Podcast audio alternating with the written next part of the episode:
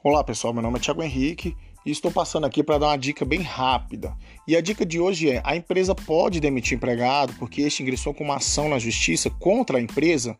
Obviamente que não, pessoal. A empresa ela não pode demitir o empregado porque ele entrou na justiça, porque ele foi buscar os seus direitos tá bom? Por mais que o empregador ele fique insatisfeito porque um funcionário dele está entrando contra ele, ele não tem esse direito de demitir o empregado por causa disso, tá? Isso não é um motivo justificável para demitir o empregado. Portanto, a empresa não pode demitir o empregado porque ele entrou na justiça sob pena de ter que reintegrá-lo, tá?